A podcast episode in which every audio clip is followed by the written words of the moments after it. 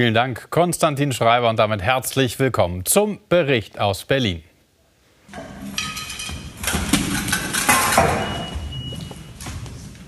Kunstwerke, Kartoffelbrei und Klimaschutz. Eine Kombination, mit der sich die Klimabewegung schadet, finden viele.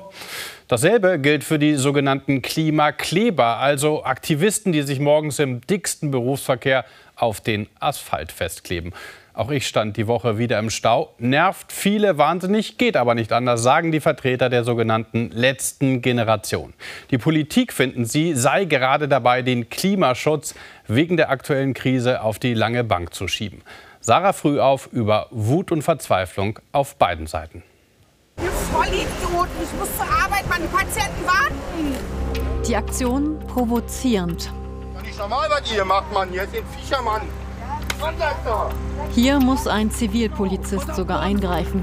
Die selbsternannte letzte Generation ist zu vielen bereit, mehr zu geben für den Klimaschutz. Für andere, gerade in der Krise, kaum möglich.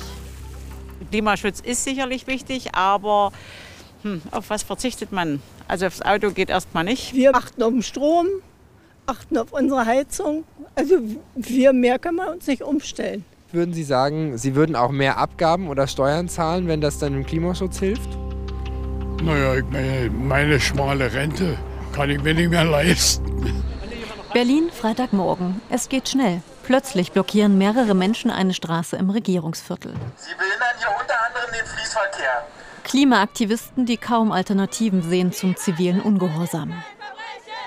Wir sind verzweifelt, weil seit Jahren, Jahrzehnten des Protests, des Alarms immer äh, weiter nichts passiert, sondern wir rasen gerade immer weiter in den Klimakollaps. Auch die Wissenschaft warnt, Deutschland habe die Energiewende seit Jahren verschleppt. Die Bundesregierung werde ihre selbst gesteckten Klimaziele deutlich verfehlen. Klimaschützen ist kein Verbrechen! Und jetzt die Energiekrise, die es noch schlimmer macht. Beispiel Kohlekraftwerk Merum seit Sommer wieder im Betrieb. Hier der Atommeiler Emsland bleibt am Netz, beschlossen im Bundestag im Herbst.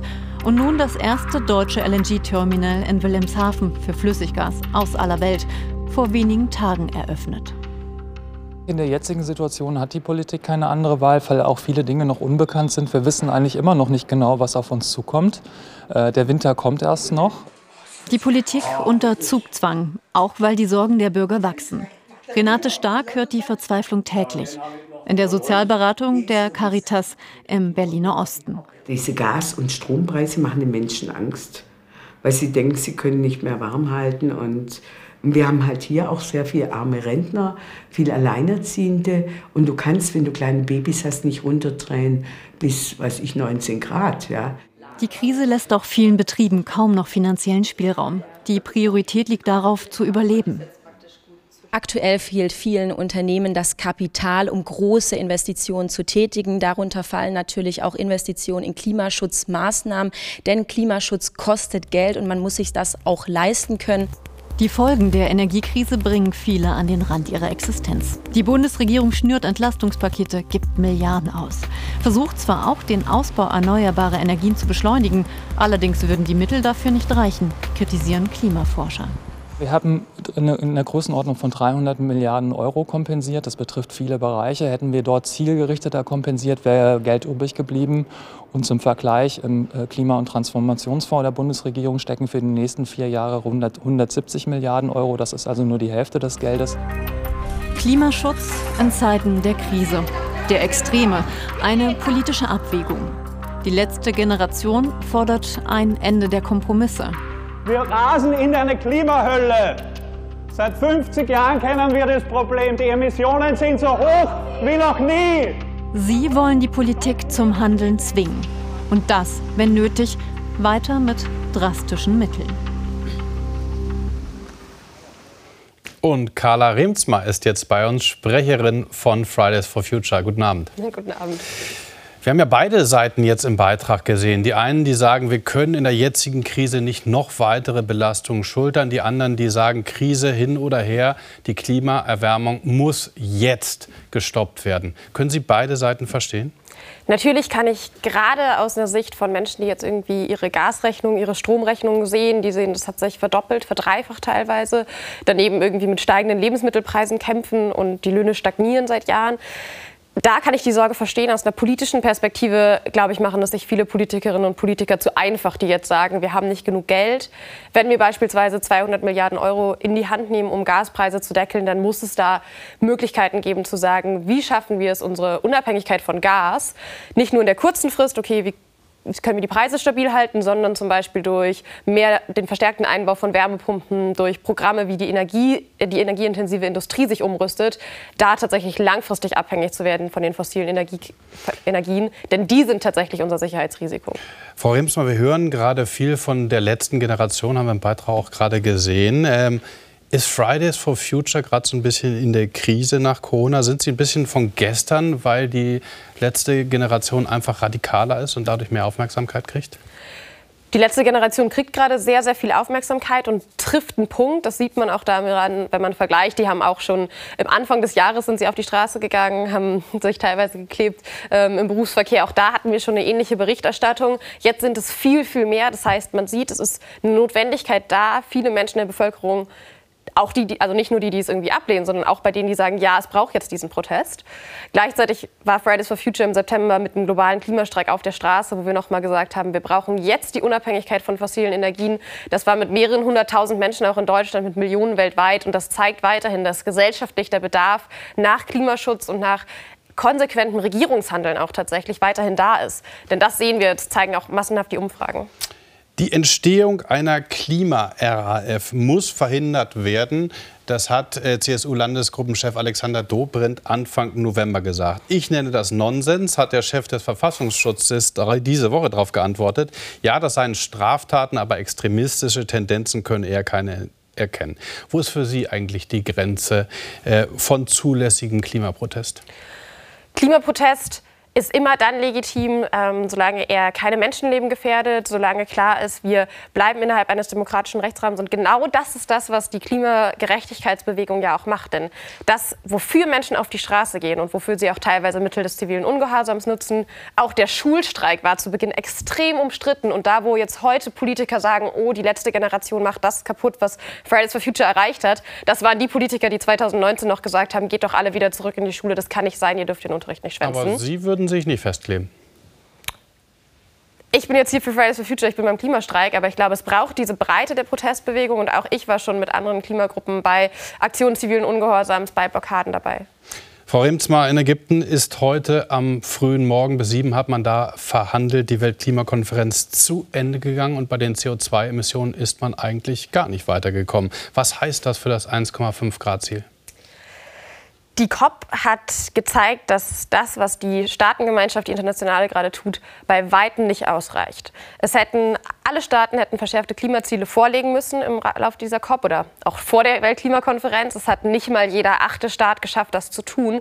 Und gerade die Industrieländer schaffen es nicht, sich tatsächlich hinter ihre eigenen Ziele zu stellen und das 1,5 Grad Ziel aufrechtzuerhalten. Stattdessen erleben wir beispielsweise einen Bundeskanzler Olaf Scholz, der sich hinstellt und sagt, ja, die Zeit der Fossilen ist vorbei und hintenrum jetzt neue Gasfelder im Senegal erschließen wird, ein, eines der Länder, die mit am stärksten von der Klimakrise betroffen sind, wo klar ist, das kann nicht sein, wir können jetzt nicht neue fossile Abhängigkeiten aufbauen. Wir müssen so schnell es geht raus aus Kohle, Öl und Gas und nicht nur aus Kohle, wie es jetzt im Abschlussprotokoll der COP festgehalten ist.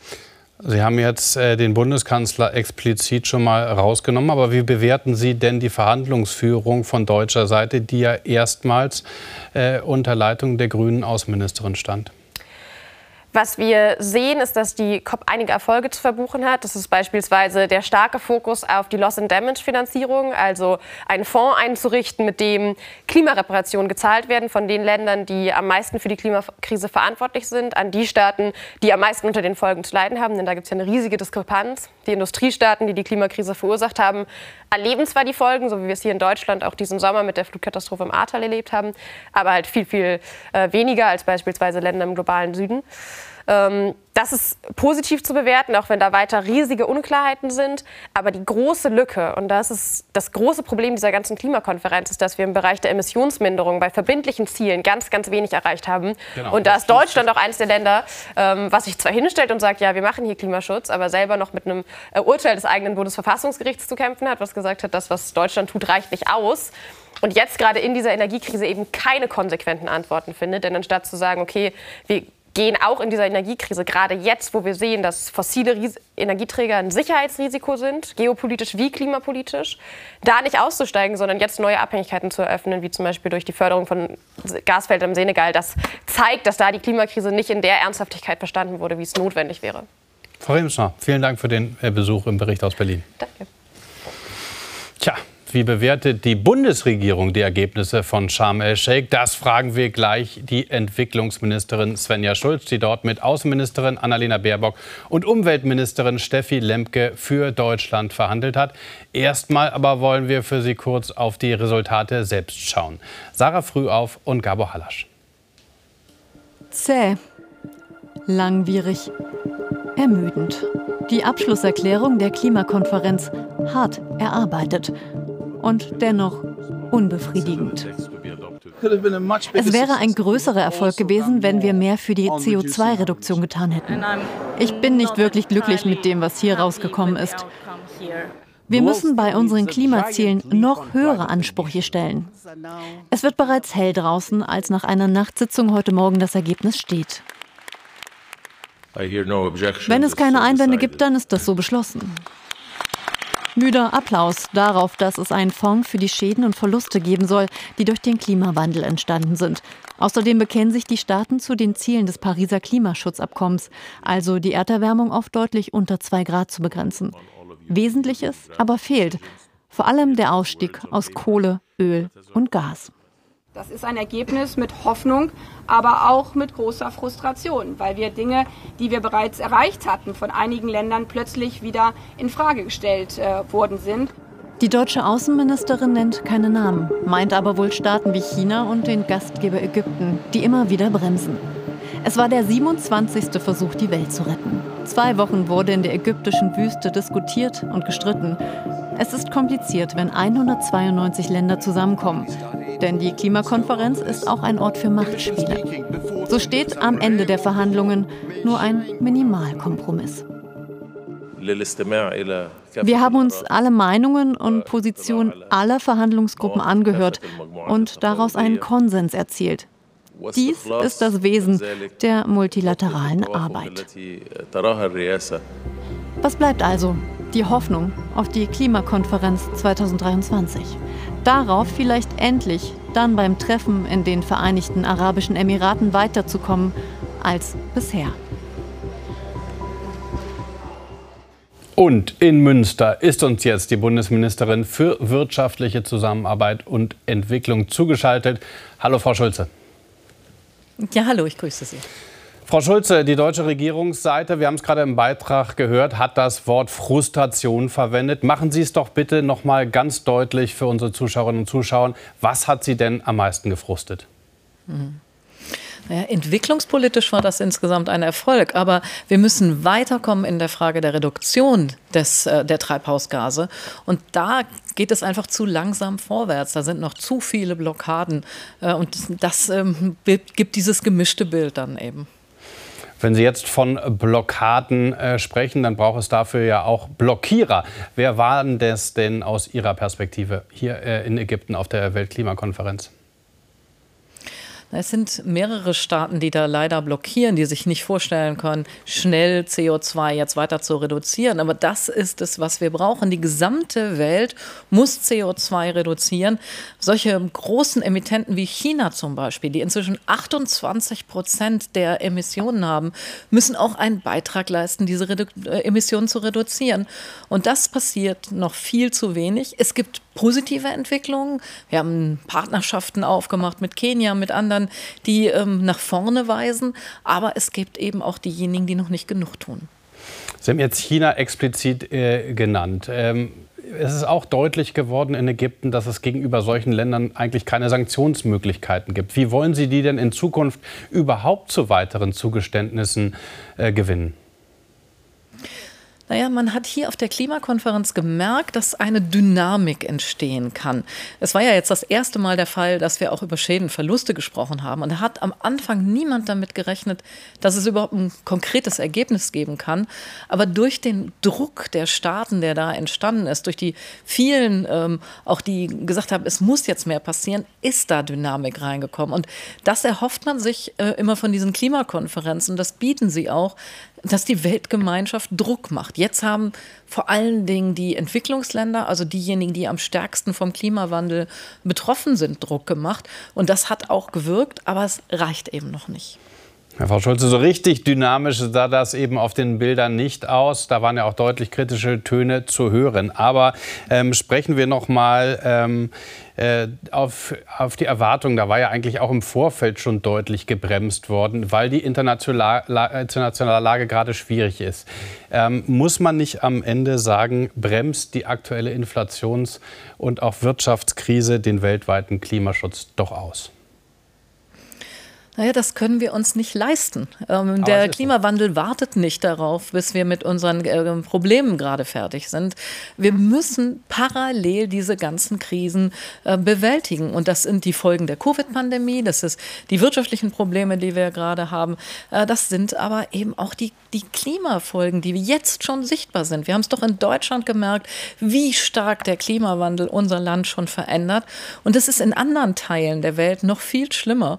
Und deswegen müssen wir mehr tun, um diese äh, Folgen in den Griff zu kriegen und mehr tun, um äh, Treibhausgase zu äh, reduzieren. Das ist auf dieser Konferenz so sichtbar geworden wie noch niemals zuvor, ähm, weil die Entwicklungsländer eben auch sehr deutlich gemacht haben, wie hoch der Druck bei ihnen schon ist. Frau Schulze, die Verhandlungsführung für die deutsche Seite hat ja dieses Jahr erstmals beim Außenministerium gelegen, nicht mehr beim Umweltministerium wie zuvor. Letztes Jahr waren Sie als Umweltministerin ja noch die Verhandlungsführer. Was hat denn in dieser neuen Konstellation diesmal besser geklappt als in der alten? Wir konnten noch viel mehr Initiativen auf den Weg bringen, die wichtig waren für den Erfolg dieser Klimakonferenz. Ich habe zum Beispiel mit den am stärksten verletzlichen Staaten dieser Welt, mit den V20, einen gemeinsamen ähm, Klimarisiko-Schutzschirm auf den Weg gebracht, wo wir jeweils individuelle Lösungen für Entwicklungsländer erarbeiten können, um sich besser gegen Veränderungen zu schützen. Wir haben gemeinsam mit dem Wirtschaftsministerium einen Wasserstofffonds äh, auf dieser Konferenz vorgestellt, ähm, der nochmal helfen wird, Wasserstoffproduktion auch in Entwicklungsländern voranzubringen. Äh, wir haben mehr getan für den Waldschutz. Das hat meine Kollegin Steffi äh, hat, ähm, Steffi hat deutlicher ähm, nochmal jetzt Biodiversität in den Fokus gerückt auf einer Klimakonferenz. Also das ist wirklich ein Schritt nach vorne. Frau Schulze, wir wollen uns das jetzt im Detail mal angucken und sprechen dann gleich weiter.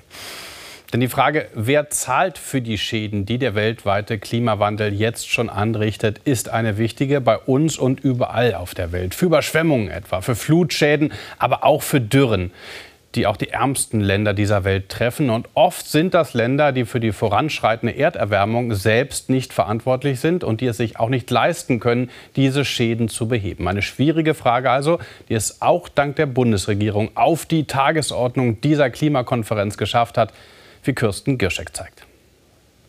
Die Weser ganz friedlich. Doch bricht der Deich, kann der Fluss auch weit über die Ufer treten und zerstörerische Wirkung entfalten, wie hier 1981. Immer höhere Hochwasser, die werden durch den Klimawandel viel wahrscheinlicher als früher. Gut ein Meter höher muss der Deich werden, um Bremen vor Überschwemmungen zu schützen. Dafür investiert Deutschlands kleinstes Bundesland viel Geld.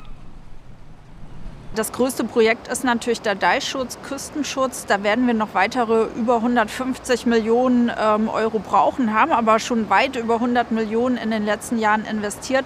Ähm, aber jeder Cent ist gut angelegt, weil wir ja auch wissen, die Folgen sind noch deutlich teurer. Beispiel Ahrtal. Insgesamt Schäden von rund 33 Milliarden Euro. Ein Teil versichert, das meiste zahlt der Staat. Die bisher teuerste Naturkatastrophe Europas und das in einer relativ kleinen Region. Ganz andere Dimensionen dagegen dieser Sommer in Pakistan. Ein Drittel des Landes unter Wasser, mehr als 30 Millionen Menschen betroffen. Schon lange mahnen Entwicklungsländer, für diese Art von Katastrophen, die durch den Klimawandel schlimmer und häufiger werden, müssten reiche Staaten Entschädigungen zahlen, das sogenannte Loss and Damage. Während dieser Ausgleich von Schäden bei der Klimakonferenz grundsätzlich noch diskutiert wird, verkündet Deutschland eine neue Initiative, den globalen Schutzschirm. Ausgestattet mit zunächst 170 Millionen Euro soll er für besonders betroffene Länder vor allem Versicherungen gegen Naturkatastrophen finanzieren. Nur ein Tropfen auf den heißen Stein, kritisieren Klimaschützer aus der Union. 170 Millionen Euro, die jetzt vorgeschlagen sind, die werden bei weitem nicht ausreichen. Wir haben gesehen, wie alleine die Kosten im Ahrtal explodiert sind. Da muss mehr kommen, da muss von der Bundesregierung mehr kommen. Klar ist, die neue Initiative ist nur ein kleiner Teil der deutschen Klimahilfen. Länder wie Barbuda und Antigua in der Karibik, 2017 von Hurricane Irma fast völlig zerstört, drängen insgesamt auf mehr kurz- und langfristige Hilfe. Der Umweltminister des kleinen Inselstaats lobt Deutschlands Einsatz auf der Weltklimakonferenz. Deutschland war sehr entgegenkommend in unseren Diskussionen. Solche Unterstützung erwarten wir von anderen Ländern auch. Denn da war ja noch was. 100 Milliarden jährlich für den weltweiten Klimaschutz. Die haben die reichen Industrieländer wiederholt zugesagt und bis heute nicht erreicht. Und die Hoffnung auf private Investoren? Schwierig, sagen Experten. Wenn es tatsächlich um Ausgleichszahlungen geht und insbesondere wenn es um äh, Investitionen in die ärmsten Länder geht, die besonders stark vom Klimawandel betroffen sind, äh, ist das Potenzial für Privatkapital naturgemäß jetzt nicht besonders groß in meinen Augen. Komplett gegen Ausgleichszahlungen positioniert sich die AfD. Sie behauptet, die Verursachung des Klimawandels durch den Menschen und damit auch die Industrieländer sei bisher nicht nachgewiesen. Wir sollen Entwicklungsländer unterstützen, ähm, Dämme bauen, äh, Bewässerung für ähm, mögliche Dürren und so weiter, aber nicht unter, dem, unter der Maßgabe, dass wir äh, dafür verantwortlich sind, äh, was dort passiert. Wer verantwortlich ist für Schäden zu zahlen, für Loss and Damage, darüber hat die Klimakonferenz in Sharm el-Sheikh bis heute früh gerungen. Vor allem China will weiter als Entwicklungsland gelten, nicht zahlen. Schließlich wird ein Entschädigungsfonds beschlossen. Wir sind 30 Jahre lang auf der Stelle getreten und heute in Sharm el-Sheikh haben wir den ersten positiven Meilenstein erreicht. Dieser Fonds ist eine erste Anzahlung auf unsere gemeinsame Zukunft, nicht für die Auszahlung von Almosen. Die Empfänger, die ärmsten Länder, die am meisten unter Stürmen, Dürren, Überschwemmungen leiden. Doch wie viel Geld soll es geben? Was kann dieser Ausgleichsfonds angesichts von Abermilliarden von Schäden leisten? Das bleibt weiter offen. Ja, Frau Schulze, die Bundesregierung bezeichnet das auch als echten Durchbruch. Dabei ist weiter völlig offen, ähm, wie dieser Fonds am Ende aussehen wird, wie viel Geld irgendwann drin sein wird und ob die Hauptverursacher für den Klimawandel äh, irgendwann jemals mitmachen werden. Ja, aber es ist ein Erfolg, dass es überhaupt gelungen ist, sich auf einen Fonds schon zu einigen. Und dazu hat Deutschland enorm beigetragen, dazu hat Europa beigetragen, weil wir äh, uns in den Diskussionen auch bewegt haben. Aber Sie haben recht, wie dieser Fonds ausgestaltet wird, das wird jetzt im Weiteren noch verhandelt werden müssen. Es müssen alle einzahlen, die die Probleme mit verursacht haben. Und China ist zum Beispiel äh, eines der Länder, was äh, auch maßgeblich äh, die Probleme mit verursacht hat, wird eben auch zahlen müssen und kann nicht so tun, als seien sie ähnlich ähnlich wie Fidschi oder ein Inselstaat sozusagen einzuschätzen. Das heißt, das wird noch äh, viel Verhandlungen bedeuten bis zur nächsten Klimakonferenz. Und das bedeutet auch, wir müssen schneller helfen. Dieser globale Schutzschirm, äh, den wir ja mit den äh, am stärksten betroffenen Staaten entwickelt haben, das ist ein Instrument, was jetzt schon losgeht. Ich habe mit der pakistanischen Kollegin, mit Sherry Riemann, die man eben in dem Beitrag auch sehen konnte, zum Beispiel als erstes Land, als Pionierland jetzt schon eine Vereinbarung getroffen, dass sie Unterstützung Unterstützung bekommen. Und solche Formen der Unterstützung, die sind enorm wichtig und die müssen jetzt beginnen. Deutschland äh, hat sich dafür verwendet, zahlt jetzt 170 Millionen Euro. Ist das nicht Augenwischerei? Äh, wir haben ja die, gerade die Summen allein fürs Ahrtal gesehen. Nein, das ist ein ganz, ganz wichtiger Beitrag, weil wir sind ja nicht die Einzigen auf der Welt, die hier bezahlen äh, und bezahlen sollen. Äh, wir leisten jetzt schon weit über 5 Milliarden Euro jedes Jahr. Und Olaf Scholz, der Kanzler, hat zugesagt, dass wir bis 2025 mehr als 6 Milliarden Euro in den Klimaschutz äh, investieren wollen. Das ist sehr, sehr viel Geld und das wird auch weltweit anerkannt, dass wir einer der großen Geber da sind. Frau Schulze, äh, Gerechtigkeit zu schaffen ist ja das eine. Aber schaffen Sie nicht so auch weitere Ungerechtigkeit und möglicherweise auch Wettbewerbsnachteile für Deutschland, wenn Deutschland zahlt, aber andere Industriestaaten eben nicht? Nein, alle Staaten müssen mitzahlen. Das ist das Zentrale. Wir sind alle davon betroffen, wenn sich äh, das Klima äh, verändert, wenn sich ähm, das weitere jetzt ähm, so fortsetzt wie im Moment. Und deswegen müssen auch alle gemeinsam helfen. Und unsere Initiativen auf der Klimakonferenz haben ja zum Beispiel schon dazu geführt, dass mehr Staaten jetzt in diesen Schutzschirm mit einzahlen. Sie haben dazu geführt, dass wir mehr Geld jetzt zur Verfügung haben als nur das Deutsche. Und dafür werbe ich auch weiterhin. Wir brauchen mehr Finanziers für die dringend notwendigen Investitionen in den am stärksten betroffenen Ländern. Die brauchen Zugang zu den Daten. Sie müssen besser wissen, wann kommt eigentlich eine Katastrophe auf sich zu. Sie brauchen Geld äh, für die Menschen, die dort äh, leben, damit sie sich schützen können vor Katastrophen und womöglich äh, schon vor einer Katastrophe Bescheid wissen und ähm, ihr Hab und Gut sichern können. Also da ja. ist so viel zu tun, da werden noch mehr Staaten helfen müssen. Frau Schulze, für Deutschland haben Sie ja schon konkrete Summen gerade genannt. Ähm, wir haben auch über China gesprochen. Auch die USA ähm, sind ein großer Emittent äh, der klimaschädlichen Treibhausgase. Können Sie äh, da auch Summen nennen? Was stellen Sie sich für diese beiden Länder vor?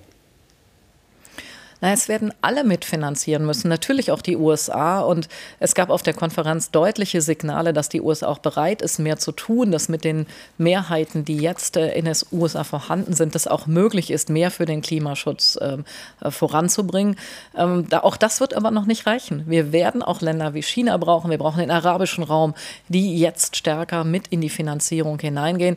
Da ist der Druck auf dieser Konferenz jetzt sehr, sehr deutlich gewesen. Und deswegen setze ich darauf, dass wir auch auch mehr Geld zusammenbekommen. Ist klar geworden, Sie äh, nennen selbst das Wort China immer wieder. Ich würde gerne zum Schluss noch mit Ihnen Richtung Ukraine schauen, Frau Schulze. Dort steht der Winter bevor und nach Angaben der ukrainischen Regierung sind mittlerweile 50 Prozent der energetischen Infrastruktur beschädigt oder zerstört. Wird Deutschland diesbezüglich weitere Hilfe leisten, was die Energieinfrastruktur angeht? Ja, wir werden von Deutschland aus massiv mithelfen, dass die Ukraine diesem Krieg standhält, weil es ist ja unglaublich, was Russland dort tut. Sie versuchen darüber, dass sie ähm, jetzt die, den, den, den versuchen, den Willen der Menschen in der Ukraine zu brechen. Sie versuchen über Kälte, über Stromentzug sie dazu zu bringen, äh, aufzugeben. Das wird die Ukraine nicht tun und wir werden sie weiter dabei unterstützen. Wir liefern Generatoren, wir helfen, äh, Stromleitungen, Wasserleitungen, Gasleitungen zu reparieren. Wir sind da sehr, sehr engagiert, äh, damit die Ukraine weiter standhalten kann. Frau Schunzel, vielen Dank nach Münster. Ich danke auch. Das Interview haben wir am Nachmittag aufgezeichnet und zum Schluss dieser Sendung wollen wir ausnahmsweise noch einmal auf unsere letzte Sendung schauen. Dort ist uns im Beitrag zur aufgeheizten Debatte über das Bürgergeld nämlich ein Fehler unterlaufen. Wir schauen uns das mal kurz an. Um diese Szene geht's. Wie soll jemand, der in einer ganz anderen Lebenswirklichkeit lebt und sich vielleicht überlegen muss, ob er zur Party mit dem Privatjet oder mit dem Auto oder dem Zug fliegt, wie soll, wie soll so jemand sich in die Lebenswirklichkeit einer alleinerziehenden Frau versetzen? Es geht um das Bild in der Mitte. Friedrich Merz während der Rede von Britta Hasselmann. Das hat genau so stattgefunden, aber nicht in diesem Moment, sondern wenige Sekunden zuvor. Stattdessen hat Merz so reagiert. Und das hätten wir natürlich auch so zeigen müssen. Der Fehler ist uns beim Produzieren des Beitrags im Schnitt passiert. Wir entschuldigen uns hierfür und haben den Beitrag in der Mediathek natürlich korrigiert. Das war's vom Bericht aus Berlin für diese Woche. Hier im ersten geht's jetzt weiter mit Isabel Schajani und dem Weltspiegel.